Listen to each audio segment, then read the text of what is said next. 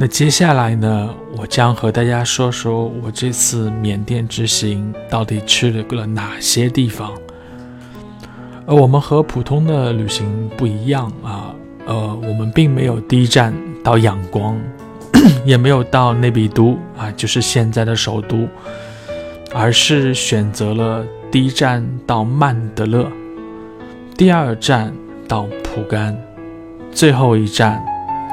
啊，回到阳光，然后离开缅甸。之所以这么走啊，是因为缅甸这个签证和口岸的原因。那缅甸的这个签证啊，在申请签证的时候呢，就会要求你选择口岸。那呃，通常来说，缅甸比较大的地方就是阳光啊，曼德勒。那所以说啊，我在选择这个口岸的时候呢，啊，就选择了曼德勒进啊，面阳光出，这样呢，中间就不会走回头路。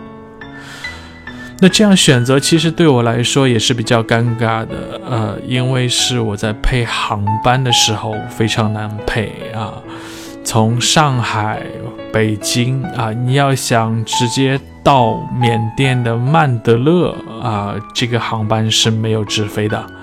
那后来啊，那我又不想从仰光转机，对吧？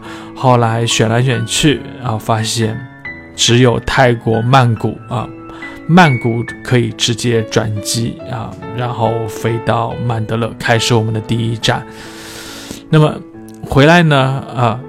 呃，对不起，就是从曼德勒到蒲甘啊，中间这一段是我们的第二段行程啊。那么蒲甘到仰光是我们第三段，所以说整个行程呢，呃，这样来走的话呢，相对会好一些。不过还有一个问题呢，就是从仰光回中国啊，回中国呢直飞航班啊，这个你要注意了。无论你是回北京还是回上海，都是凌晨的红眼航班啊，除非你转机啊。那如果说你要直飞的话，就只有这个选择。而且这个航班的商务舱是相当的昂贵，经济舱在一千五左右，但是商务舱啊，整个飞机啊只有两排。也就是八个座位，它的价格在八千多一张的票，这价格也是相当的了得啊！所以说啊，要去缅甸的话，我建议大家这个行程要规划好。